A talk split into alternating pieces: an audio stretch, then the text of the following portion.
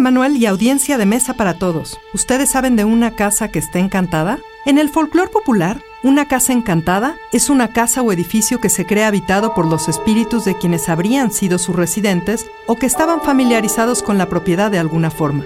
En el cine y la literatura, a veces el espíritu intenta hacer justicia o concluir algo que no le permite descansar. Tal es el caso de la película The Changeling. Masterpiece, Your Life. The Changeling es una película canadiense dirigida por Peter Medak y protagonizada por George C. Scott en 1980, y trata de un afamado compositor de la ciudad de Nueva York que tras la muerte de su esposa y su hija en un trágico accidente se muda a Seattle, a un viejo caserón que parece estar habitado por un fantasma. Para Medak, el director, un fantasma es algo que ha quedado incompleto, y esta idea está plasmada en esa pelota de la que el protagonista no se puede deshacer y que había pertenecido a su hija.